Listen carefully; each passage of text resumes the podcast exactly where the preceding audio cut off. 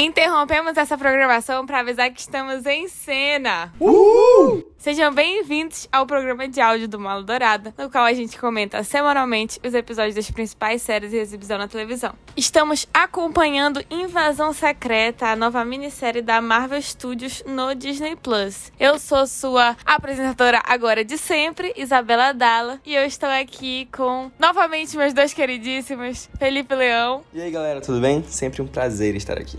E Rafael Mendes. Tudo bem, pessoal? Que prazerzaço estar aqui para comentar mais esse episódio ao lado de queridos enormes desse tamanho. O nome do episódio de hoje é Promessas. Eu queria saber qual foram as impressões dos meus queridos. Acho que eu tô na mesma opinião do episódio passado em relação à série. Talvez eu esteja concordando um pouquinho mais com o Felipe, mas eu sinto que eu fiquei muito intrigado com algumas coisas acontecendo. Eu acho que a gente já teve algumas respostas de algumas coisas, especialmente em relação à relação do Fury com os Screws e o que que os Screws estão pensando, como é que eles estão operando. Eu acho que a gente teve uma visão um pouco melhor de como funciona a base de operações dos Screws, como é que é a relação deles. A gente teve uma vista ali num tal de conselho dos Screws e tudo mais, e já viu na prática como é que funciona essa questão dos Screws estarem infiltrados no meio de muitas coisas. Mas eu fiquei um pouco incomodado de, no fim das contas, ser um episódio que precisou recorrer à ação em um dado momento, porque eu queria muito, muito, muito ver uma produção da Marvel que não precisasse ter uma sequência de ação, que não precisasse ter um momento de certa adrenalina para envolver a gente, porque eu queria ver de fato um episódio assim de pura espionagem, um episódio de investigação, um episódio dos personagens lidando com as consequências dos seus atos, com consequências políticas, como a gente teve a maior parte do episódio, só que no fim das contas a gente precisa recorrer à ação de uma maneira ou de outra. E aí eu já concordo com o Felipe porque eu já achei a ação desse episódio de fato mal coreografada. Era uma coisa que eu tinha escolhido não ver no primeiro episódio, talvez, mas nesse segundo episódio não teve como evitar. Dito isso, gostei muito da atuação do Samuel L. Jackson, gostei muito da atuação dele com Don Tiddle, que eu acho que vamos falar mais à frente. E talvez eu esteja com uma nota um pouquinho inferior à nota que eu dei na semana passada. Eu dei 8 na semana passada, eu acho que hoje eu vou ficar num 7,5. E olha que interessante, né, meu amigo Rafael Mendes? Você está concordando mais com o que eu disse semana passada e esse episódio eu gostei mais do que o primeiro.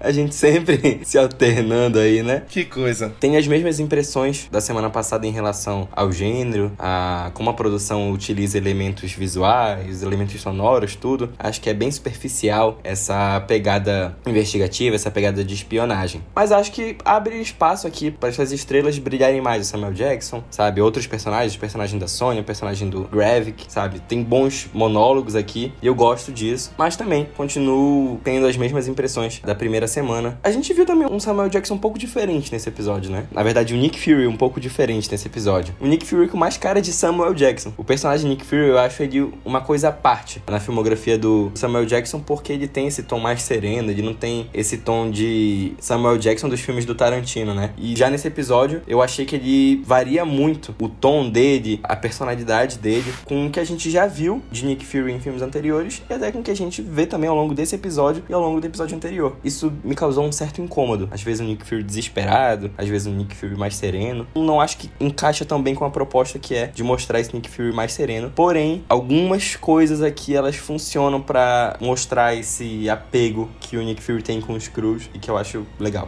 Eu vou concordar com o Felipe em achar que esse episódio foi bem melhor do que o de semana passada, apesar de que eu sinto que o enredo que eles estão propondo ou que eles propuseram nesse episódio é muito ambicioso. Eu acredito que seja uma coisa muito grande, eu não sei se eles vão conseguir fazer em poucos episódios isso tudo voltar, sabe? Isso tudo se resolver. Provavelmente não, porque a Marvel nada se resolve, mas foi um episódio ok, até aumentou minha nota esse episódio. Da semana passada de 7, esse deu uns 7,75, assim. O que eu mais gostei foi que eles introduziram o episódio com um flashback explicando um pouco da história do Fury com os Skrulls e como o Gravik apareceu, né? Eu achei legal isso. Dessa intro, dessa apresentação que eu achei necessária. Eu tava querendo saber. Desde desde a semana passada que a gente vem sendo atiçado em relação ao que aconteceu entre o Fury e os Screws para ter deixado o Gravik tão ressentido ao ponto de criar uma facção rebelde dentro dos Screws e tá causando todos os acontecimentos dessa minissérie. E é muito bacana esse monólogo inicial que, de fato, como o Felipe falou, a gente vê aí personagens brilhando bem mais nesses momentos onde eles conseguem falar e conseguem esticar a atuação deles por mais tempo. E o Fury fala nesse começo, assim como o Taylor também fala, sobre essa busca ao redor da galáxia por um lar novo para os Skrulls. Sobre esse acordo que seria os Skrulls morarem na Terra e protegerem a Terra, enquanto o Fury e a Capitã Marvel, mencionada, né, a Carol Danvers, procuram ao redor da galáxia por um lar novo. A gente consegue ver que é uma mágoa de criança que o Gravik tem, justamente por conta do fracasso em cumprir essa promessa. Claro que a gente ainda não viu detalhes do que aconteceu, a gente ainda não viu minuciosamente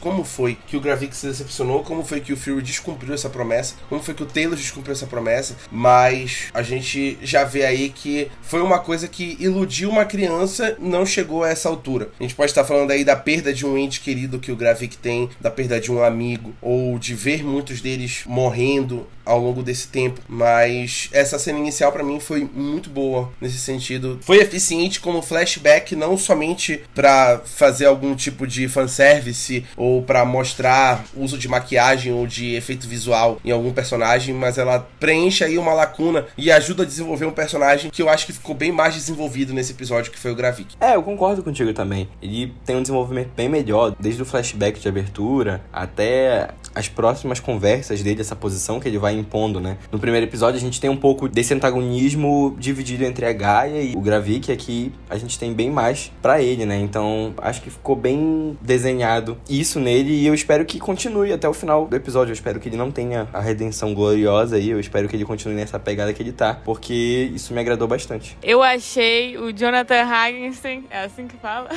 Gente, eles são iguais, eu não aguento. Pra mim, eu tô assistindo Vai na Fé, às 7 horas da tarde, com a minha avó, assistindo Invasão Secreta. É essa a sensação que eu tenho. Mas eu achei ele bem biluteteia das ideias. Fiquei um pouco com medinho dele. E acho que ele vai ser um bom vilão. E gostei que apresentaram ele agora, porque no primeiro episódio eu senti que ele não tava lá. Ele só apareceu no final, assim, depois que eu fui me tocar quem era Gravik. Mas a gente tem que falar sobre o que o Talos falou pro Fury naquele trem. Que, gente, fudeu, de verdade. Só isso que eu tenho pra falar, fudeu. Tem mais de um milhão de Skrulls na Terra e ninguém sabe quem são os Skrulls e quem não são. Isso é uma coisa que eu venho querendo ver em Invasão Secreta há muito tempo, e eu falei isso no episódio passado. É essa sensação de não saber quem é Skrull, quem é humano. E eu acho que esse episódio deixou muito mais claro esse perigo, essa ameaça, quando o Taylor fala que tem mais de um milhão de Skrulls escondidos na Terra. E o episódio todo vai mostrando isso, né? A gente vê em vários momentos, até chegar no momento do Conselho de Skrulls. Muitas pessoas são Skrulls e ninguém desconfia, ninguém faz a menor ideia. Eles estão realmente infiltrados de toda maneira, de primeiro-ministro até jornalista, comentarista de jornal. E eu gosto dessa dinâmica, eu gosto dessa sensação de insegurança que a presença dos Skrulls traz na Terra. E eu acho que essa discussão entre o Fury e o Taylor no trem começa a plantar isso no episódio e pode ser mais bem trabalhado, eu acredito. Eu tenho um pouco de receio do precedente que isso pode causar, sabe? No universo cinematográfico da Marvel. Quem morreu não foi o fulano, foi um Screw, sabe? Disso ficar se tornando algo recorrente, de banalizar, de tomar uma atitude que a gente pode achar que foi corajosa, mas que na verdade não foi corajosa. Por exemplo, sei lá, quem morreu não foi a Maria Hill, foi uma Screw, entendeu? Isso me dá um certo receio. Mas a ameaça, o tom de ameaça, ele é bem desenvolvido, né? Ele tem um bom tom de urgência, né? Um bom tom de preocupação com o que isso tem causado. E sobre essa conversa no trem, cara, eu fiquei um pouco perdido nesse episódio, sabia? Eu acho que eles se locomovem por tantos lugares diferentes, eu fiquei perdidinho às vezes. Peraí, eles estão onde? Onde é que eles estão? Eu tenho também essa ressalva com esse episódio de que eu tava achando que esses personagens estavam se teletransportando de um lugar pro outro a todo momento e eu não tava entendendo muito bem essa cronologia, de onde um tava e para onde ele foi. Os caras estão achando que só porque a Emilia Clarke tá na série, eles têm que desrespeitar as regras de tempo e espaço que nem Game of Thrones fazia. Eles acham só porque estão na Europa, é tudo perto do outro. Dá pra ir de carro, duas horinhas tu tá lá. Mano, eu só acreditei que a Maria Hill tinha morrido quando apareceu o caixão lá. Eu jurava que essa mulher tava viva ainda. De verdade. Eu achei meio cringe o que a mãe dela falou pro Fury, que não seja em vão. Aí eu fiquei, aham, tá bom então. Total, muito sentimentalista, assim, sabe? Pelo amor de Deus, isso não é pra ser uma porra de uma série de espionagem, de não sei o quê. Aí vai lá a mãe chorar por uma filha, quem diria, né? Pô, uma mãe chorando por uma filha, mano, que isso? Ainda mais no segundo episódio, pra quê? Isso que é porrada, porra. Eu achava que iam dar um jeito mesmo, que ela ia aparecer num esconderijo, que ia revelar que foi uma Screw que morreu no lugar dela. Aí de repente ali o caixão eu fiquei, ia lá, mano, não é que ela morreu mesmo? Puta que pariu. Por incrível que pareça, não achei tão ruim essa interação deles dois, porque em alguns momentos do diálogo eu sinto que tem uns pontos positivos, como nos momentos em que ela vira e fala assim: você vai me falar a mesma coisa que tá todo mundo me falando. Eu gosto dessas interações que revelam a dificuldade que é perder um filho, uma filha, um parente pra guerra. Que isso é uma guerra, querendo ou não. Eu gosto de quando eles mostram isso justamente em contraste com a maneira mecânica com a qual tratam a morte dessas pessoas. Então chega o caixão, coberto na bandeira dos Estados Unidos, beleza, pô, bacana e tal. Olha, meus pêsames, nós vamos fazer tudo o que for preciso. E ela morreu por uma causa nobre e tudo mais. E tipo assim, foda essa causa nobre, porra. A pessoa morreu numa guerra. Mostra bem ali, de uma certa forma, mesmo que chegue ao sentimentalismo no fim das contas, com a conversa, porque o Fury era muito próximo dela. Como ela falou, a Maria Hill seguiria o Fury em todos os lugares. E ela morreu seguindo o Fury porque ela confiava nele. E então fica sentimentalista. Eu acho que é inevitável que ficasse. Incomoda, mas é inevitável. Mas eu gosto desses momentos da conversa onde ela mostra que não tem honra nenhuma em morrer pela guerra. Não existe honra nenhuma. Mais uma vez, mesmo que com motivos imperialistas, mesmo que com motivos capitalistas, é interessante ver grandes empresas como a Disney abordando, mesmo que de forma muito singela, esses tópicos que por muito tempo foram exaltados e romantizados no cinema e na televisão. Esse negócio que eu falei antes da proposta dele ser muito gananciosa é nessa questão de apresentar uma terceira guerra, né? O que eu achei legal que eles mostraram nesse episódio, o jornalismo no mundo real e de pessoas, de chefes políticos comentando sobre os acontecimentos. O que a gente não vê tanto assim na Marvel, né? Nos filmes da Marvel, mas a gente tá vendo agora e que foi muito importante pra gente ver a cena que o Gravik vai encontrar a galera lá no conselho. Isso foi muito importante eles terem mostrado aquela pauta do jornalismo pra chegada do Gravik ao conselho, para aquela discussão que eles vão ter, que eu achei muito pica, na moral. Essa cena se junta a pacote de cenas que colaboraram muito com o desenvolvimento do Gravik nesse episódio. A gente vê ele ali enfrentando o conselho, ele tentando, de certa forma, responder pelos atos dele do que ele fez. Mas ainda assim, ele tá lá e ele peita o conselho, fala sobre a urgência do que tá acontecendo, fala sobre o que o Fury fez com eles todo esse tempo e rola aquela votação que coloca ele numa posição de general Screw, né? Tempos de guerra precisam de um general e colocam ele nessa posição de general. E a gente vê que existe de certa forma um plano desenhado na cabeça do Gravik de como ele chegaria naquele posto de general. Ou seja, o atentado que aconteceu em Moscou não foi algo por acaso, era algo que ele queria fazer justamente para conseguir esse poder, uma vibe palpatinha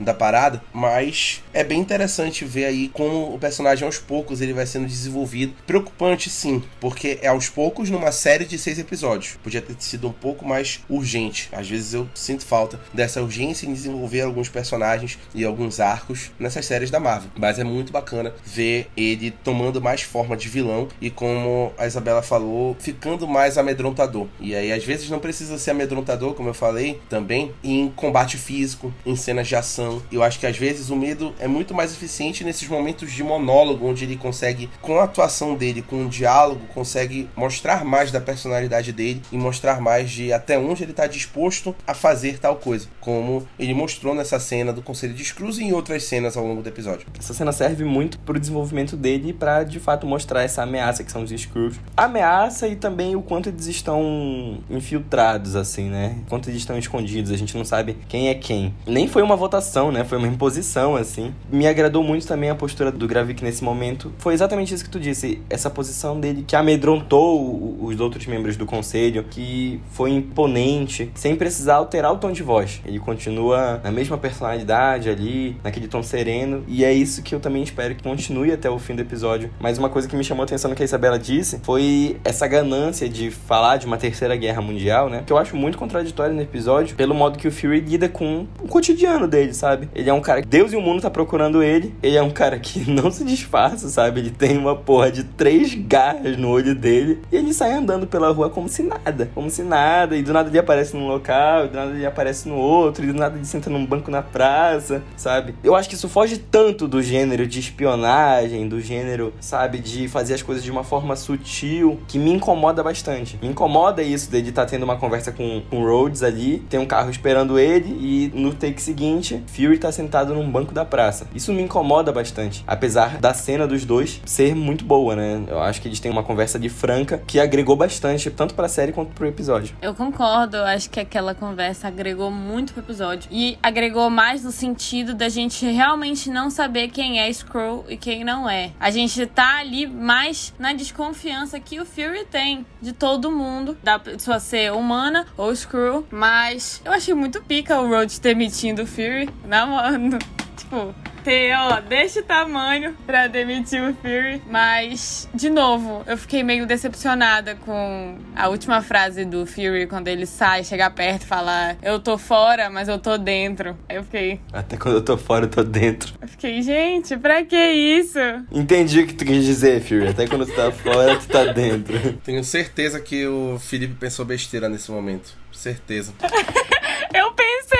Sim, é tão grande assim, Fury. Gosto dessa discussão entre o Fury e o Road, já que a gente já entrou nesse assunto. Gosto muito. Acho que é muito importante uma série da Marvel que não tenha temática afrocentrada e não seja com um elenco 100% afrocentrado, que a gente tenha os dois únicos personagens pretos da série conversando um com o outro. Eu achei isso muito interessante deles terem esse encontro e eles conversarem e em alguns momentos eles levantarem isso, esse ponto de serem personagens de usarem a irmandade deles que vem com a cor para alcançarem objetivos para se apoiarem, para não abandonarem um ao outro, mas ainda assim eles têm visões políticas diferentes e maneiras de operar diferentes, o que é muito interessante pro debate, né? Não é porque eles são ambos pretos e militares e metidos na política que eles vão concordar em tudo que tá acontecendo e que eles vão operar da mesma forma que eles vão concordar em todos os pontos, o que é algo muito interessante. Ah, porque todo mundo da mesma cor tem que se apoiar, também não é assim, irmão. Mas não temos que segurar a mão de todo mundo, tá ligado? A gente tem que fazer o que a gente acredita também, desde que seja moralmente certo, mas é muito bacana ver essa conversa entre eles. E, querendo ou não, são dois personagens que estão em posições de poder, né? Agora o Rhodes, inclusive, numa posição de poder ainda acima do Fury. Mas o Fury já foi diretor da Shield e já manipulou N Vingadores ali para fazer o que ele queria, né? Ele é a pessoa mais manipuladora do universo Marvel, todo mundo sabe disso. Mais até do que o próprio Loki, na minha opinião. Muito bom ver essa conversa entre eles e ver o tom que eles estão conversando e ver a posição onde eles estão, né? Eu acho tudo muito interessante nessa interação entre eles. E assim, atuações de alto calibre. O Don Cheadle e o Samuel L. Jackson são atores assim de outro patamar, na minha opinião. Eu acho que são aqueles atores que elevam o nível da conversa quando se trata de elenco geral da Marvel. Por mais que eles nem sempre mostrem o talento deles o tempo todo, por conta do roteiro, por conta das limitações de tempo de tela e tudo mais, mas quando eles têm a oportunidade de mostrar, eles mostram e mostram por que, que eles são tão badalados e tão aclamados aí ao redor do mundo, que é o que eles merecem. Falando em atuação incrível, eu queria fazer uma petição e que todos os meus colegas do mal assinassem pra Olivia Colman fazer todas as vilãs de todos os filmes possíveis. É isso. A mulher é incrível. Maior do que do Samuel L. Jackson, só da Sônia. Só a dela. Quando ela manda todo mundo sair da sala, eu falei assim: é a mulher, né? Eu com a tesourinha dela, eu falei: é isso.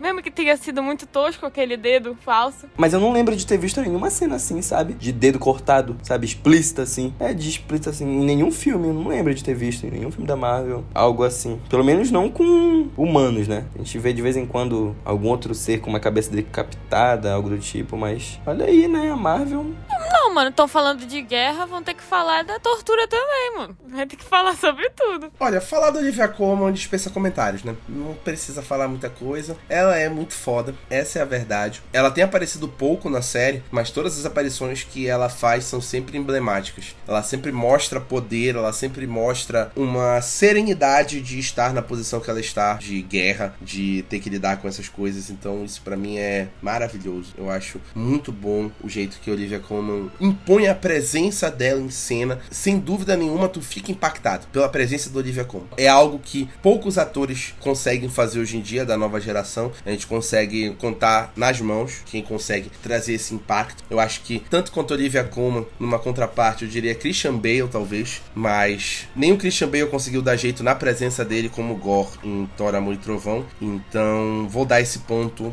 a mais para Olivia Colman porque a Olivia Colman eu acho que ela dá jeito, claro, mas também o roteiro da Sônia tá favorecendo mais ela do que o roteiro do Gore favoreceu o Christian Bale. Mas é mérito da Olivia Colman também, né? A gente não pode ignorar que ela é sensacional. Por sinal, inclusive, eu sempre trago esse comentário: os dois nasceram no mesmo dia, né? Olivia Colman e o Christian Bale. Mesmo dia, mesmo mês, mesmo ano, mesmo país. É inacreditável. Os dois maiores atores dessa geração, na minha opinião, terem nascido no mesmo país, na mesma data exata e terem a mesma exata idade. Isso para mim explode a minha cabeça. É uma coincidência assim que, se for parar pra pensar, é tipo assim, não significa porra nenhuma, mas que estranho isso ter acontecido, né? É algo para mim que me pega. Eu tô chocada, eu não acredito que eles têm a mesma idade, mano. Como assim? A minha vida. Meu Deus. Por que eu sempre via a Olivia Colman de senhora? Eu tô mal agora. É, vai brincando. Isso aí é etarismo. E, ó, não pode nem falar que é misoginia, machismo, porque, ó, não fui eu que falei. Nem o Felipe. Saiu da mente de quem? Da única mulher que tá aqui. Eu tenho um ranço guardado desde Fleabag. É por isso está no meu coração. Mas desde sempre, né? Ela provou que ela podia fazer uma vilã, que nem é uma vilã, né? Então, quando tu tem ranço, tu quer envelhecer as pessoas porque tu acha que velhos Que horror! Entendi tudo. Etarismo. Sem processos, tá? Aqui é a galera do direito. Eu queria falar de um negócio, eu queria falar de um negócio. Desde quando a Gaia, desde quando a Gaia ficou de fora lá na salinha do conselho e ela tá ficando de fora das coisas que o Gravik tá fazendo, aí sim a gente vai ter uma redenção. Eu tenho certeza absoluta que ela vai voltar pro lado do pai dela. Mas a certeza absoluta que ela tá vendo o que o Gravik tá fazendo, que ela tá vendo a máquina que o Gravik tá construindo sem ela saber muitas informações, né? Inclusive, que porra de máquina é essa, mano? Quem é essa doida que tá pegando o DNA da galera? Bora ver no que isso vai dar, né? Eu achei que foi um pouco superficial por enquanto nesse episódio. Eles falaram que era uma máquina para melhorar os screws e pipipipopopô. Vamos ver no que vai dar. Vamos ver se isso vai render de fato alguma coisa. O que eu achei interessante é que ela tem uma pesquisa extensa, né? E a gente vê isso no computador quando a Gaia abre o computador e ela vê todas as pesquisas que a doutora Dalton tá fazendo, que inclui pesquisa sobre o Groot, inclui pesquisa sobre o Q-Obsidian, que é um dos capangas da Ordem Negra do Thanos, que aparece lá no Vingadores Guerra Infinita Ultimato, sobre as Feras de Gelo, que são aqueles monstros que aparecem lá em Jotunheim, no primeiro Thor, que são os monstros dos Homens de Gelo lá, da raça do Loki, do Laufa e tudo mais, e do Projeto Extremis, que é o projeto do Aldrich Killian do Homem de Ferro 3, né? que é aquele que faz eles explodirem e tudo mais. Então a gente tem várias menções aí a itens muito importantes, a seres muito importantes, a pesquisas muito importantes que aconteceram ao longo do universo Marvel, desde a fase 1 até chegar à fase 3. Isso para mim é bem legal, porque mostra justamente aquela questão sobre a repercussão do que acontece na Terra. Simplesmente não mostrar se tá tendo alguma pesquisa em relação aos monstros que aparecem, aos seres que visitam a Terra, aos avanços tecnológicos negativos que vem acontecendo e não mostrar ninguém pesquisando em relação a isso, ninguém tentando recriar ou tentando tirar o melhor proveito de cada um desses casos, eu acho que é um pouquinho fora da realidade. Trazendo isso aí e conectando com essa pesquisa que vai vir agora relacionada aos Screws, eu já acho que é um ponto bem interessante de conexão com o resto do universo Marvel e com as consequências disso e que traz um pouco mais para a realidade essa questão da guerra e torna muito mais fácil de se relacionar com o que tá acontecendo dentro da televisão. A Gaia ela tá no pontinho para ser a vira-casaca da história, né? Tá no pontinho. A Emilia Clarke o tempo todo ali em dúvida, observando o que tá acontecendo. Ela tá isso aqui. Se empurrar, ela cai. Acho que não precisa nem empurrar. Ela já tá com o pé, né? se assoprar, se assoprar, se der um vento forte. Se tu chegar atrás dela, assustar ela sem colocar. Ela. É, e caiu. Se tu falar com carinho, pula aí. Ela vai.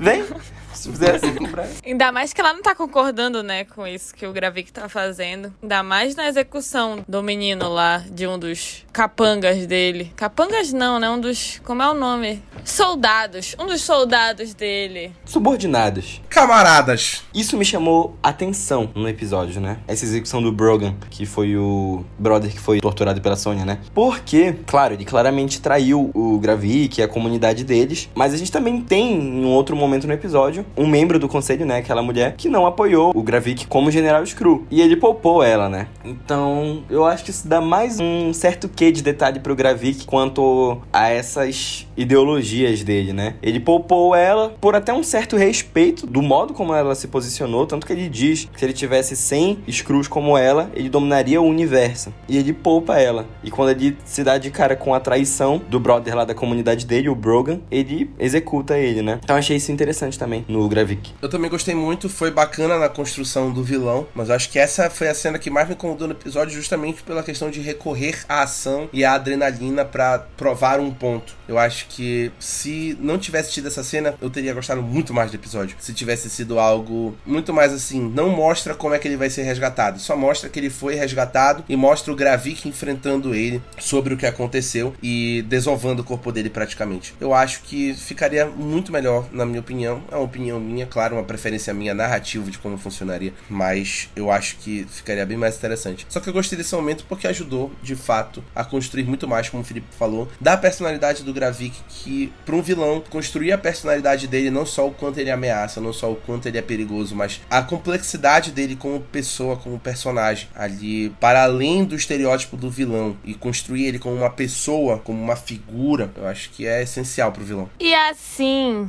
a gente descobre por que essa relação toda que Nick Fury tem com os Screws, por que essa compaixão, né? Porque ele quer lutar, porque ele não quer que ninguém lute, que ele diz que é uma guerra dele. Porque a mulher dele foi revelada como Screw também. Eu achei muito pica, tá? Adorei. Gostei disso também. Eu tava já pegando no sono no episódio e quando eu vi ela cortando aquele pepino, se é que tu me entende. E aí do nada ela se transforma e o Fury aparece, eu fiquei caralho, caralho, caralho, caralho. E aí de repente ele mostra o anel. No que eu falo anel, eu digo aliança pra mulher dele e aí tudo fez sentido. Mas aí eu trago uma dúvida. Ficou claro que ele sabia que ela era uma Screw? Fiquei nessa dúvida. Fiquei, te juro por Deus. Fiquei também. Fiquei também. Pois é, isso é um ponto. Tipo assim, para o desenvolvimento do personagem e da narrativa, faz muito mais sentido se ele souber. Muito mais. Porque aí é como ele falou, de ser pessoal, né? Que é inclusive um dos pontos que o marketing da Disney tava vendendo essa série. De que essa guerra para o Nick Fury era muito pessoal. E aí a gente entende que é porque ele é casado com uma Screw, né? Então realmente ficou pessoal pra caralho. Muito pessoal. Mais pessoal que isso, só se for o que a Isabela falou do Gravik ser o filho dele. O que aparentemente não é, pelo flashback que a gente já viu. Mas tudo é possível, né? Eu não falei isso, falei? Falou na semana passada. Não foi tu que falou? Alguém falou na minha mente, alguém falou. Não, eu não lembro de ninguém falando isso. Ninguém falou. Eu acho que as vozes da tua cabeça falaram. Se ninguém falou, está falado. Se ninguém falou, está falado. Mas eu fiquei muito nessa dúvida quando, tipo assim, ela tava cortando, né? Legumes, então pepino. Legumes. E aí, ele entrando na casa, eu falei assim, gente, como é que o cara invade a casa e tem a chave? Será que é de alguma conhecida dele essa casa aí? E ele não sabe que ela é Screw? Mas eu fiquei na dúvida e eu ainda estou na dúvida, mas eu acho que ele sabe sim. Por isso que ele quer tanto lutar, tipo, causa própria, sabe? Ah, tenho que fazer isso. Assim, podem ter feito ela mudar de aparência ali só pela necessidade de deixar claro pros espectadores, né? Que ela tem a forma humana dela e que ela é uma Screw. Mas ia ser foda também se o Fury chegasse lá, ela na forma de Screw e ele, pô, beijasse ela ali naquela forma mesmo de Screw. Ia ser do caralho também. Mas eu tenho, eu tenho essas minhas dúvidas se ele sabe ou não. Ego, e como é, né, que as coisas são? Nick Fury foi do, porra, o espião mais foda do mundo e agora a gente tá discutindo se ele sabe que a mulher dele é Screw ou não. Tadinho. Isso é muito interessante. Isso é muito interessante para mim. Se a série continuar me dando essas energias de duvidar até do cara cujos segredos tinham segredos, como o Tony Stark falou falou no primeiro Vingadores, eu acho que temos um grande caminho à frente. Só depende da Marvel, né? E aí é que mora o problema. Esperar um roteiro da Marvel depois de 2018 é meio foda. Eu queria falar aqui, por último, que eu acabei de me tocar assim. Eu tenho certeza que esse tempo todo a Gaia tá falando com o Talos, tá entendendo? E eles estão ali por trás contra o Gravik. É isso que eu acho. Esse é o meu parecer sobre o episódio. Espero ter mais indícios disso no episódio que vem. Com isso, a gente vai chegando ao fim do nosso episódio de hoje. Queria agradecer aos meus queridíssimos amigos e colegas pela participação. Queria agradecer vocês que nos escutaram até aqui, que estão acompanhando a gente no Encena de Invasão Secreta. Queria convidar vocês a continuarem então nessa cobertura que vai ser completa desses seis episódios até o fim. Pedir para vocês seguirem a gente no Instagram, no Twitter, em tudo que canto a gente tá, tá entendendo? Mala Dourada, pode botar no Google também, vai aparecer a gente lá. E pedir para vocês ouvirem os nossos outros programas de podcast. O episódio numerado, o Ohio, Valkyrias, Aneon Haseyo, 30 minutos de soco e o meu favorito, os melhores piores filmes do mundo. Muito obrigada a todos e até semana que vem. Beijos. Tchau. Tchau.